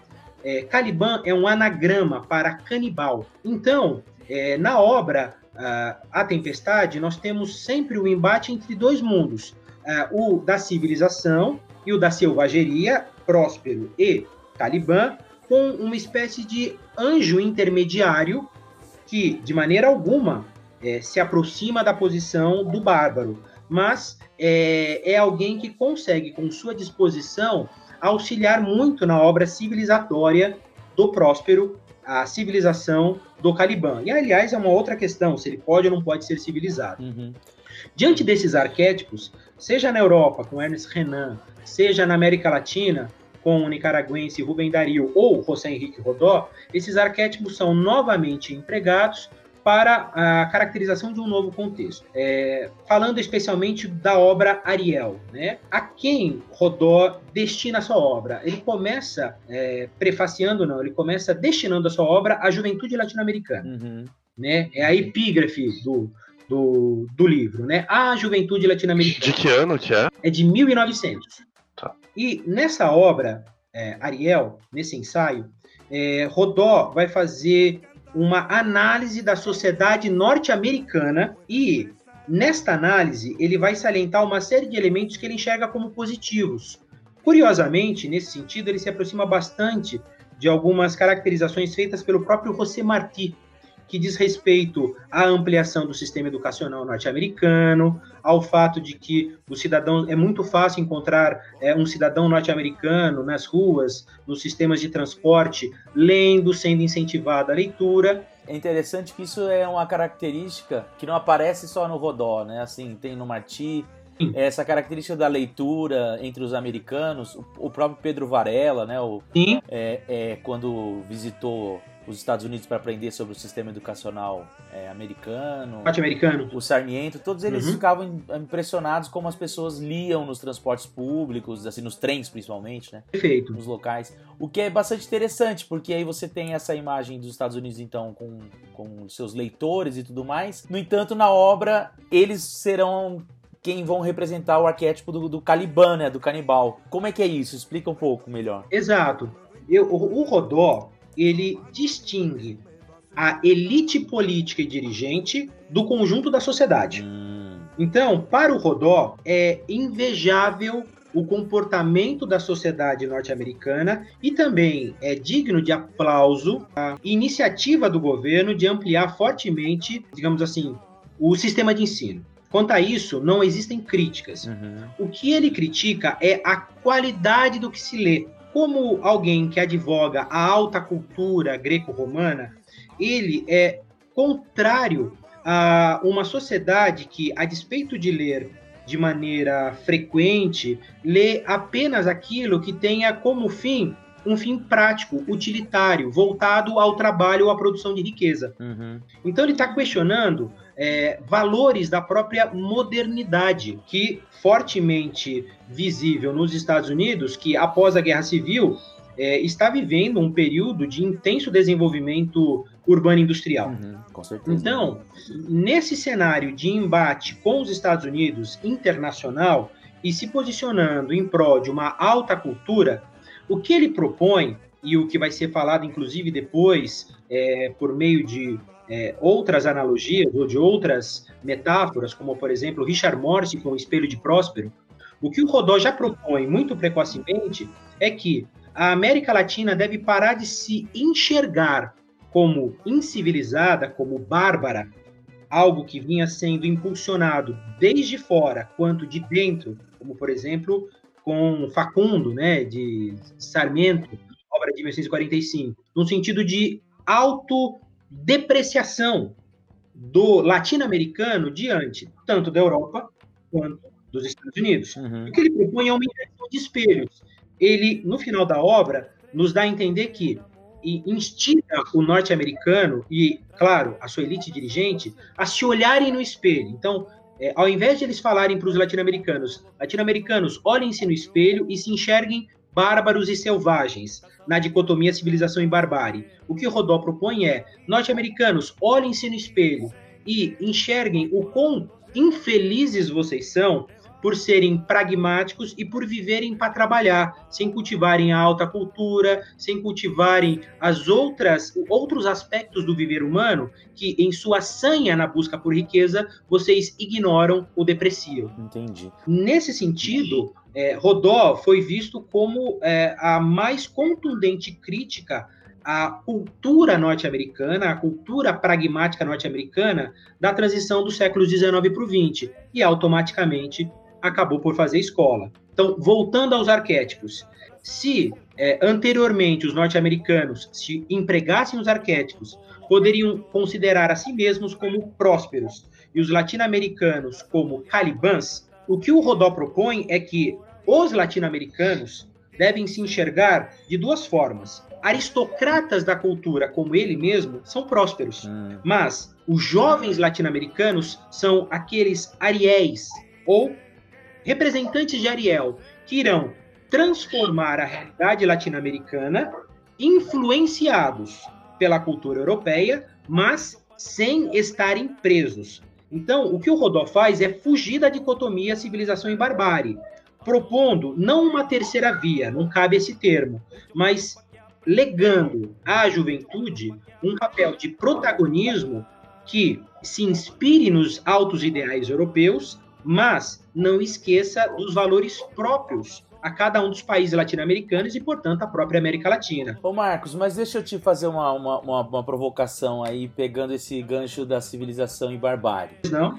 É, não seria o caso de pensar assim, olha, assim como no caso da revista Sur, entre civilização e barbárie, o caminho é a civilização e a civilização representa a Europa ou seja, então ainda é essa, essa noção de que existe uma, uma, um modelo ideal de civilização, que é o modelo europeu, porém alertando aos latino-americanos que eles já tinham essas sementes, esses elementos de uma tradição civilizatória europeia. Então, assim, é, ressaltando o lado mais europeu dos, dos do que tradicionais, digamos assim, dos americanos. Então, assim, olha, juventude americana, juventude latino-americana, o caminho é a civilização, a civilização é a Europa e vocês possuem os germes dessa civilização em vocês.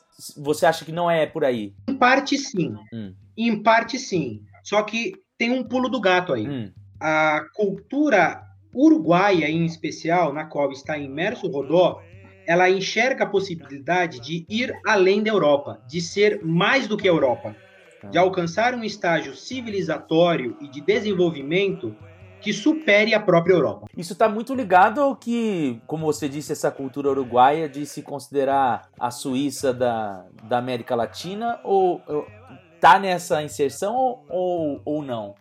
Nessa inserção, mas eles, como eu disse, eles vão além, uhum. é, a ponto de afirmar, por exemplo, na década de 1940, é a época que está conhecendo, por exemplo, na Argentina, a, o fortalecimento e o advento do peronista, uhum. do peronismo. No Uruguai, é, eles já vão estar afirmando na década de 40 que a Suíça é o Uruguai europeu. É verdade. Posso fazer um comentário, gente, que me ocorreu aqui? Pode falar.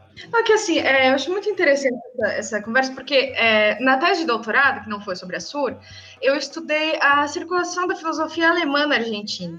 E a, na, na, Alemanha, né, no século XIX, havia um debate muito interessante sobre isso, que não opunha é, civilização e barbárie, mas opunha civilização à cultura, no sentido de que a cultura era aquilo que era autêntico, né, que o sujeito faz consigo mesmo, portanto, tipicamente alemão, tal como eles enxergavam, e a civilização era um valor negativado frente à cultura. Porque o que era a civilização? Era o mundo, ou seja, era a França, o a etiqueta, é, essa, é, era o moderno, Era o digamos moderno. assim. Então é, é curioso porque, no caso é, dos. ah, tem, há muita circulação desse pensamento alemão na Argentina, provavelmente, não sei, pergunto tem também no Uruguai, mas na Argentina tem muito.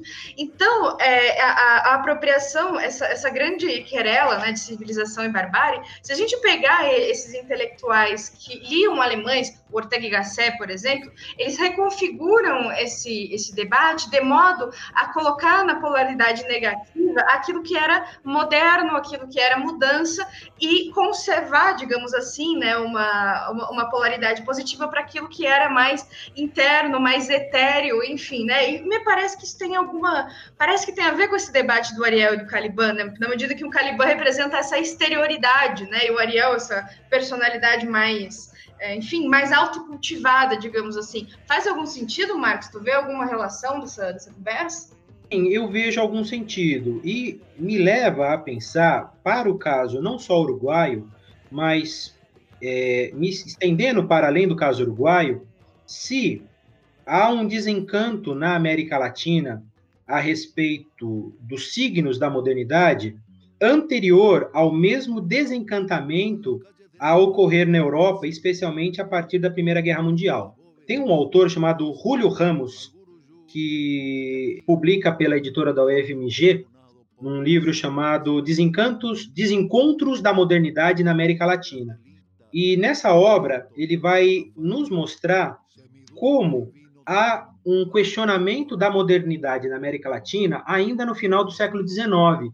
E ele vai trazer como representantes desse desencanto para com a modernidade dois autores, inclusive comparando-os, José Martí e José Henrique Rodó em que aspectos os seus ensaios questionam os projetos de modernidade e trazem esse desencanto à modernidade antes do que ocorreria de forma mais sistemática na própria Europa. Então, assim, tentando fazer uma síntese entre essas provocações feitas e essas colocações estabelecidas aqui nessa conversa, eu diria que sim, a forma de pensar de Rodó dialoga com a dicotomia civilização e barbárie, mas busca superá-la, mesmo que advogando eh, em prol de um posicionamento aristocrático dos homens das letras, dos intelectuais, ele acredita na necessidade de transformações, então ele não é um reacionário, ele acredita na importância das transformações modernizadoras, desde que sejam respeitados elementos da cultura instituída em cada um dos locais em que a modernidade chega, como a própria América Latina. Então, diferentemente de liberais mais aguerridos, como no caso do Uruguai, Julio Herrera e Obes, é, ou até mesmo do José Bage e Ordones, que advoga aí uma série de transformações né, reformistas que fazem, inclusive, com que no Uruguai o movimento socialista perca força, porque as demandas do movimento socialista é, e do movimento operário são atendidas pela precoce reforma é, trabalhista realizada no Uruguai, nós temos um Rodó, que se posiciona assim como um defensor da mudança, desde que se respeitem uh, elementos de uma cultura tradicional e oriunda da colonização espanhola da América. Por exemplo, há uma querela que Rodó estabelece com o próprio bagismo, só lembrando, Rodó era um bagista, digamos assim, no início do movimento e depois rompe com o bagismo, é, a respeito de uma posição do bagismo de retirar das Santas Casas de Misericórdia todos e quaisquer símbolos da religião católica, já que eram prédios públicos e que o Estado laico não deveria ter nenhum crucifixo, nem mesmo nas Santas Casas de Misericórdia. E aí há um debate estabelecido pelos jornais entre o Rodó e o presidente, né, José Bage Ordones, que acaba virando um ensaio famoso de Rodó, chamado Liberalismo ou Jacobinismo. Então, é, o que a gente percebe é que é, Rodó se posiciona como um intelectual é, típico desse liberalismo conservador, que, segundo o Gerardo Caetano, é a origem mais próxima do, das várias, digamos assim, dos vários graus ou dos vários diapasões da direita uh, latino-americana é, conhecida a partir do século XX. Marcos, eu estava pensando aqui, o... pensando não, né? Como você falou mesmo, o Rodó ele se encaixa muito nessa leitura do liberalismo conservador, né? Ele é um cético antes de tudo. É, isso é comum do, do conservadorismo, né? Uhum. Quando, igual quando a galera se pergunta assim, nossa, mas como que os conser tem conservadores a favor do Brexit? Vocês não são contra a mudança? Pelo contrário, né? Os conservadores pensam na mudança. É, só que é uma mudança calculada, uma mudança possível. Diante de todos os problemas possíveis, eu penso uma mudança. E só que de alguma forma a obra dele foi apropriada por revolucionários, né? Exatamente. É, o pós, né? O pós Ariel é uma. É, não só o Ariel, né? Mas assim, a, a leitura do Rodó. É, ele como um gerador né, de, de texto contexto. E assim, isso acontece um pouco com não sei com a Sur exatamente, mas com alguns autores da Sur também, né? O que me parece é que essas pessoas conservadoras, identificadas com conservadorismo ou com liberalismo conservador, de alguma maneira foram lidos por revolucionários ou progressistas e encaixados em modelos né, desse progressismo, digamos assim. Vocês pensam algo do tipo ou discordam? Eu concordo. Tanto é que nós falamos em arielismo, que é algo para além do próprio ensaio Ariel, mas é fortemente inspirado num aspecto importante da obra, do ensaio de José Henrique Rodó, que é a crítica à cultura utilitária e pragmática norte-americana. Então, em um momento em que os norte-americanos mantêm-se, grosso modo, isolados das querelas europeias, mas fortemente se voltam a América Latina, especialmente a zona centro-americana, é, em virtude de uma série de interesses geoestratégicos ali instalados, particularmente a defesa e controle de, do canal interoceânico, né, conectando o Atlântico ao Pacífico, a posição dos centro-americanos acaba insuflando quase que toda uma América Latina a pensar que que flagelo acomete os centro-americanos por serem tão próximos dos norte-americanos e seu imperialismo. Uhum. Automaticamente, há uma posição hispano-americana, inclusive eh, na América do Sul, eh, de forte resistência ao imperialismo norte-americano, que, convenhamos, é menos sentido num Cone Sul, por exemplo, é, da América Latina, do que ele é sentido na zona do Golfo do México. Do Mar do Caribe, né? Exato. Mas isso não impede que haja esta posição fortemente contrária aos Estados Unidos entre o final do 19, a última década, e os, as primeiras décadas do 20. Resultado, esta crítica tão contundente do Rodó à cultura norte-americana, ela acaba norteando revolucionários anti-imperialistas. Uhum. É, Marcos, que aproveitar isso que você disse, mais aquele outro ponto que foi mencionado de o Uruguai se perceber como um país poderia inclusive ultrapassar o nível de civilização da Europa, o Rodó ele percebe algum tipo de escala entre países latino-americanos que estariam mais próximos ou mais distantes de alcançarem esse nível é, mais elevado de cultura, o Uruguai ele seria ter motivos para ser privilegiado nesse sentido? Eu acredito que ele enxergava o Uruguai em uma posição privilegiada. E esta posição uruguaia teria se dado especialmente a partir de uma construção de consenso político entre os dois principais grupos que disputavam o poder, ambos do que a gente poderia chamar de tradicionalmente direita, um grupo mais ligado à, à grande propriedade da terra, que acabava se congregando especialmente ao redor do Partido Nacional, que também é conhecido como Partido Blanco, e um outro grupo, também facilmente conectável ao que nós chamaríamos de direita, e que a gente pensaria muito mais como um grupo relacionado aos setores médios urbanos e aos proprietários de grandes negócios na região portuária de Montevidéu, que são os colorados. Então, assim, é, na, a minha leitura sobre o Rodó, tudo aquilo que eu já li sobre ele, me mostra que ele já tinha essa percepção desse lugar diferenciado que o Uruguai ocuparia por ter construído politicamente o consenso entre duas posições que disputavam fortemente o poder, inclusive pela via armada no século XIX. Dois grupos pacificados, um pouco pela interferência militar, da década de 1870, mas também por uma construção de consenso entre esses grupos. Agora, eu não li nada ainda a respeito de uma hierarquização de países professada por Rodó, em que ele apontaria outros países para além do próprio Uruguai que estariam talvez num caminho de serem paradigmas à própria Europa. Isso eu ainda não encontrei. Mas o consenso, então, seria um elemento chave, então, nesse pensamento de superioridade política, no caso do Uruguai.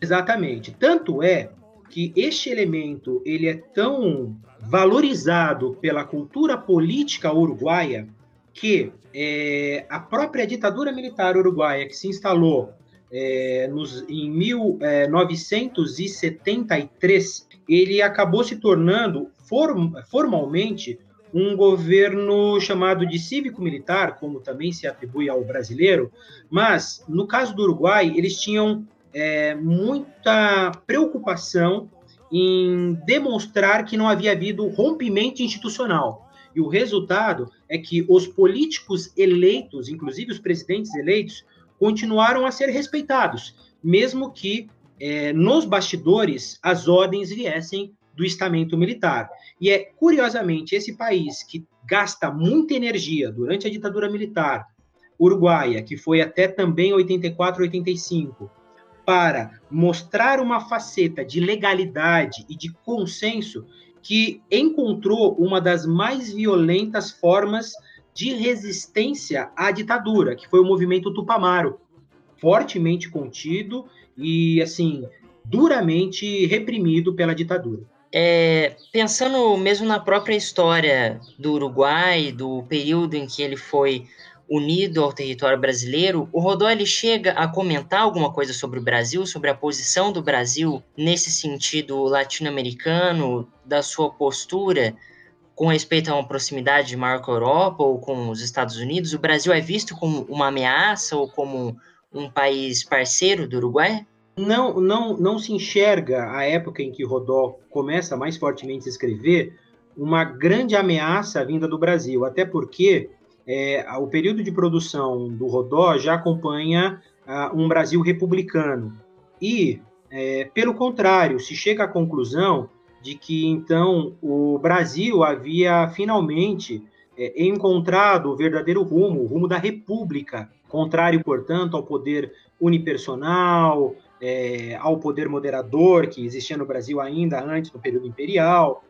Então, há, um, digamos assim, uma constatação de que o Brasil agora está alinhado e que uh, o seu gigantismo, sem dúvida, pode trazer é, importantes contribuições ao, ao posicionamento latino-americano no concerto do mundo de então. Contudo, é, Rodó é, está muito mais preocupado com um outro cenário, o do radicalismo liberal, que ele enxerga tanto nos Estados Unidos como o que ele enxerga no próprio país por meio do movimento reformista bagista.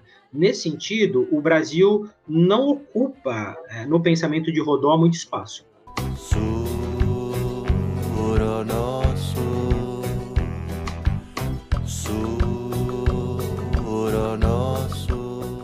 Legal você mencionar o, o, radicalismo, né? Então, assim, como alguma coisa que ele se coloca temeroso, porque de certa maneira, então, essa maneira dele, essa forma dele enxergar as tradições na América Latina, de olha, o que a gente tem para valorizar é a nossa formação europeia, as raízes hispânicas e tudo mais, porque isso de certa maneira coloca ele, como o Carlos mencionou, alinhado a uma tradição mais, mais cética né, mais, mais reformista, digamos assim, conservadora, né? Então o Rodó é um, personagem que a gente pode colocá-lo na esfera conservadora, correto? Correto, com certeza ele é um intelectual do conservadorismo. Certo. Agora, então, o que é interessante é que ele escrevia, então, para uma geração nova, dizendo, conclamando essa geração a assumir esse, esse essa tradição, né, para para cultivar as belas letras, né? Cultivar o, o pensamento,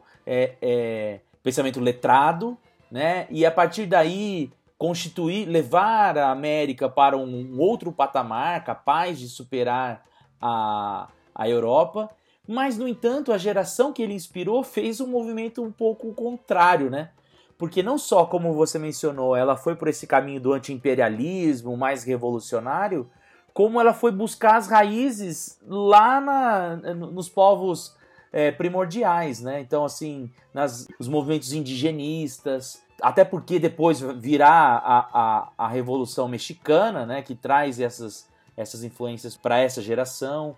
Então, o indigenismo, né, você pega a, o, o APRA, né, o aprismo, o próprio Mariátegui, que são todos herdeiros desse do Rodó, mas não são arielistas, né?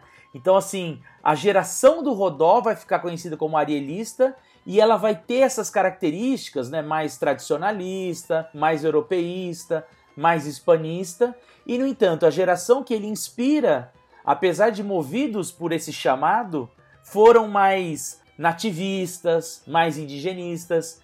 É interessante isso, né? Como essa essa um intelectual de direito, um intelectual conservador, né, que, que pensa a necessidade da manutenção da tradição para a construção de um de um futuro melhor tenha sido apropriado dessa maneira, né? É, eu só assim, eu só faria uma ressalva. Eu concordo com o que você falou. Hum. Eu só faria uma ressalva com relação à questão de nomenclatura, hum. porque o que a gente enxerga nos textos é que arielistas são justamente aqueles que ele inspirou. Hum. Eu achava a geração arielista era a geração anterior à, à vanguarda. Não, não. Arielistas são justamente os que se inspiraram tá. em uh, digamos assim, aqueles que fizeram as leituras de Ariel. Tá. As mais diferentes leituras. Seja um Garcia Calderon no Peru, trazendo a questão indígena, seja uh, um Alfonso Reis mexicano, um Pedro Henrique Zurenia. Então, mas o próprio, mas o próprio, o, o, próprio Calderon, ele só escrevia em francês. Ele é de uma geração já etária, também mais próxima do Rodó. É, é isso que eu tô falando, assim. Esse, o arielismo, talvez. Assim, mas aí que tá. Hum. Ah, importante, entendi. O Rodó, ele tinha uma autopercepção de si mesmo, portanto, estou sendo redundante de propósito. Tá. Ele tinha uma autopercepção é, de alguém muito mais velho. Hum. É, ele se enxergava como próspero, ele se enxergava como mestre. Apesar de ter morrido com 40 anos só, né? Então, independentemente da faixa etária ser próxima a de é, autores como o próprio é, Garcia Calderon, ele ainda se via como o mestre com Garcia Calderon como discípulo. Hum, essa relação no pensar de Rodó. Ele é o mestre. Aqueles que leram, mesmo que além daquilo que ele quis de fato pensar, são seus discípulos. Então, os discípulos de, de Rodó, os discípulos de Ariel, acabam compondo, digamos assim, a rede arielista. Agora, ele mesmo é, é muito mais identificado por autores que discutem o pensamento uruguaio e latino-americano na época como uma espécie de geração dos 900. Sim, então, é, eu acho que ele está mais próximo dessa geração dos 900, mas quem leu ele, por exemplo, você pega o Luiz Alberto Sanches no Peru e a geração dele, então assim, o Aide La Torre, o José Carlos Mariátegui, eles vão ter boletins escolares chamado Ari, chamados Ariel. Então, assim.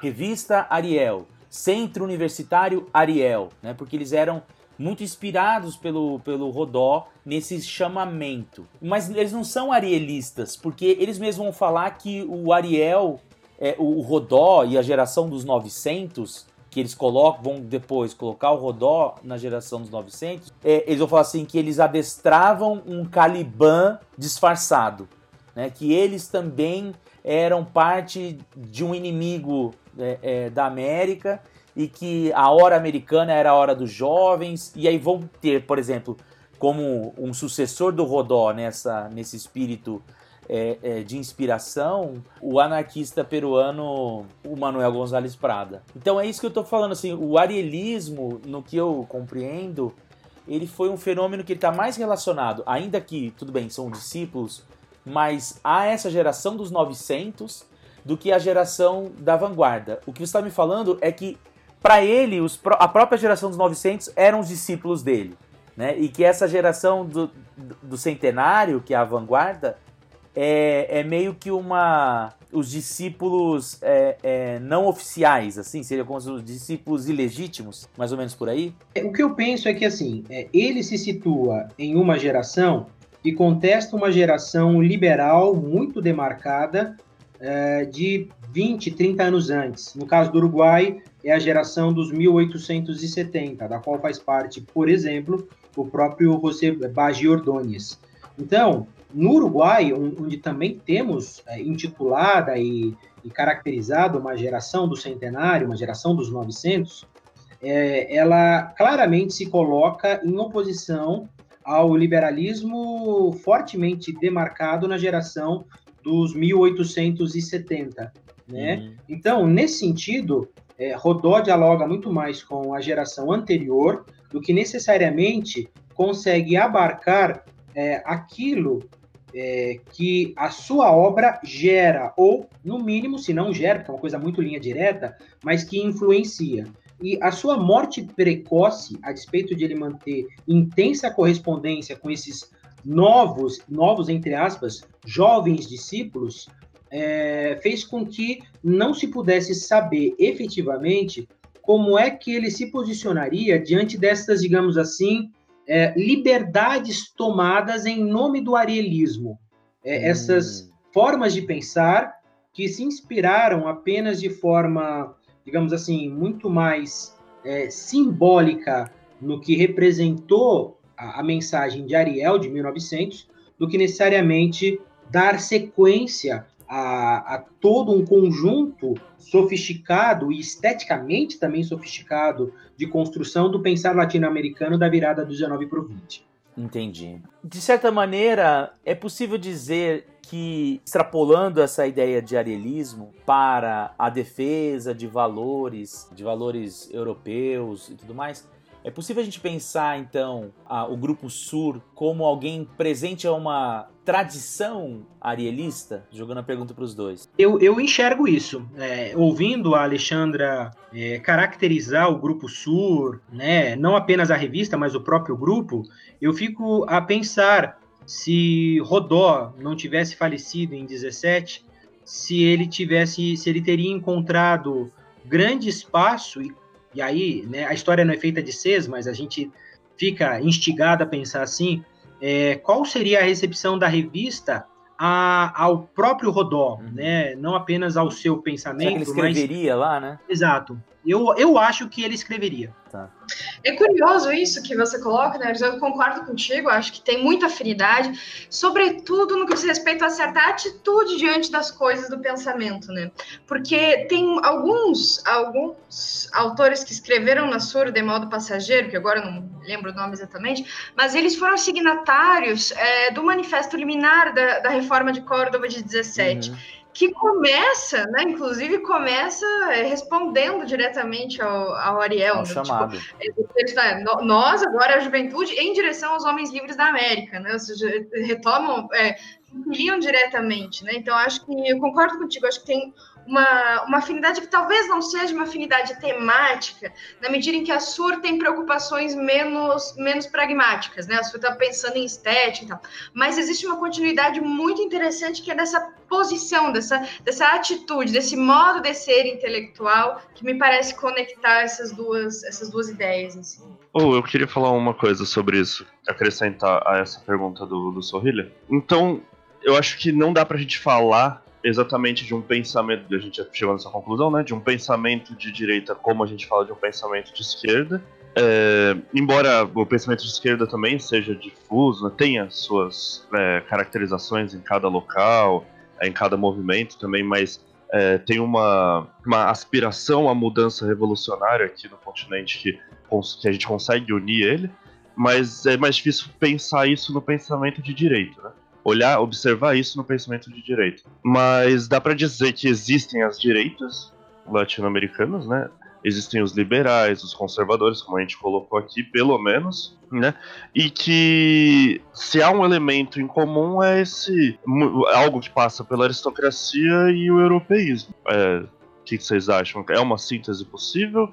Não, não, obviamente não, não precisa ser sempre assim, mas pelo menos nesses dois exemplos isso perpassa, não? Acho que é uma boa síntese, assim, acho que é uma síntese interessante. Como tu disse, né? Não, é, uma, é, é uma síntese quando a gente quer fazer o esforço da síntese. Tem muitos movimentos que, que saem dessa, dessa, desse quadrante, mas acho que é massa de pensar assim, é, fazer comportar né, na nossa definição essas variáveis, essas é, questões mais internacionais, a circulação das ideias, como é que elas são recepcionadas. Acho que tudo isso ajuda a gente a compor uma visão menos estanque, assim, da, é, do, do, modo como essas coisas foram lidas a seu tempo. Uhum.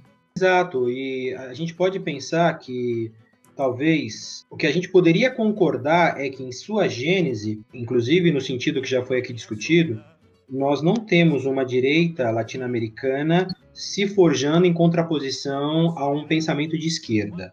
Ela tem uma origem própria e esta origem ela está é, conectada a, a, leituras do liberalismo. Eu acho que aí a gente poderia ter uma, um, digamos assim, talvez uma, uma, síntese de origem, nada muito preciso, mas algo que nos permita é, entender que essa direita, esse pensamento de direito na América Latina, ele talvez não deva ser confundido com a posição reacionária, uhum. é, porque no início a gente ficou talvez pensando aqui na, na nossa conversa, né, o Sorrilha foi inclusive provocando, é, falando assim, olha, a gente tem pelo menos três grandes posições, né, uma posição liberal um pouco mais contundente, um liberalismo conservador e uma posição mais reacionária.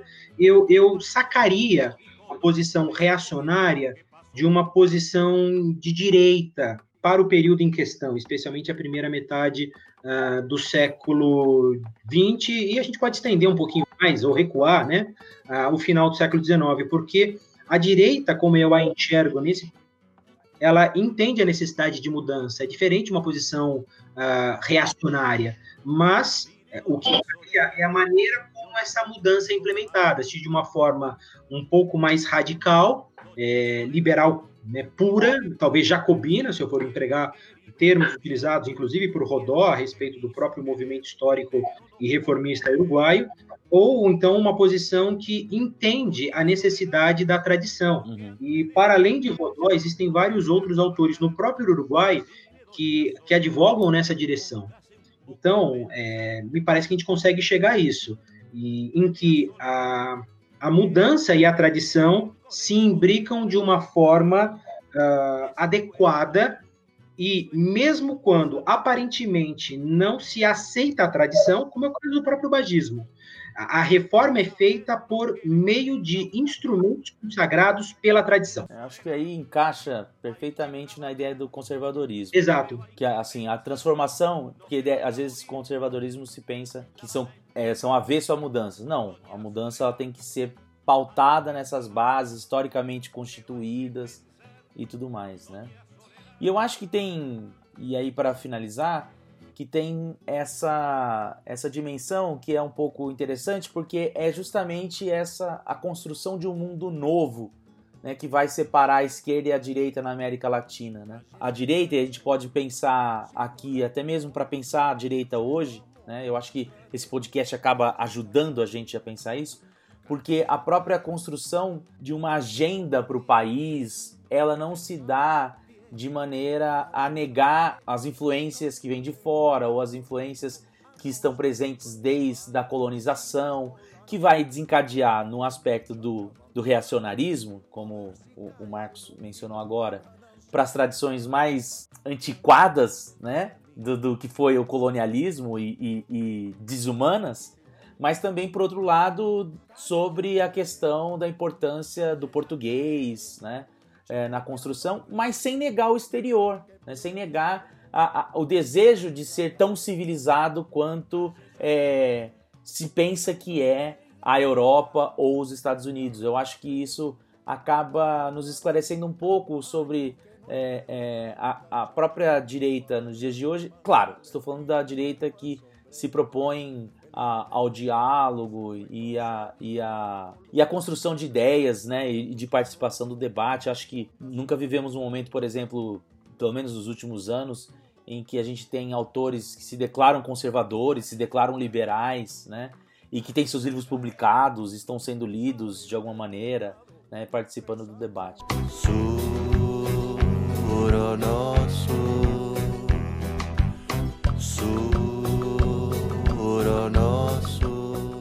Então eu queria agradecer demais. Obrigado, Alexandra, pela, pela disponibilidade, pela participação. E... Obrigada a vocês.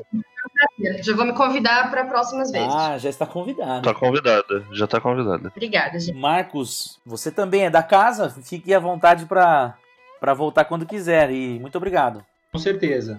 Gostei bastante do espaço. Carlos, Igor, palavras finais? Bom, eu também gostaria de agradecer a presença da Alexandra, do Marcos. Acredito que pudemos fazer uma reflexão muito proveitosa sobre a questão da direita na América Latina, desmistificar muitas ideias e até o próximo episódio. Eu tô muito ansioso para saber do que, que eu vou ser chamado e, do, e quais ofensas vão usar contra a gente. Principalmente porque Vargas Llosa é melhor que Garcia Marques. eu não vou abrir em votação, mas já tá 2 a 0 Hasta luego!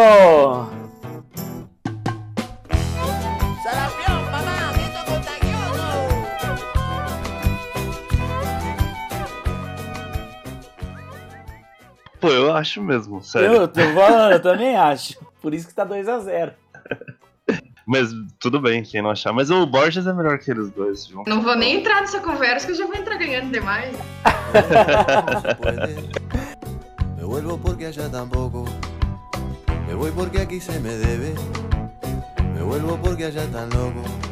Suro no.